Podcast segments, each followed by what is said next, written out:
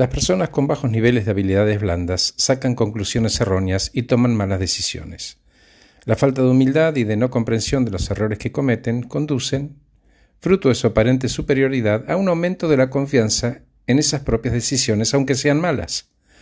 Así las personas menos competentes se ven a sí mismas como grandes profesionales, mientras que las personas más competentes tienden a dudar de sí mismas y de sus habilidades.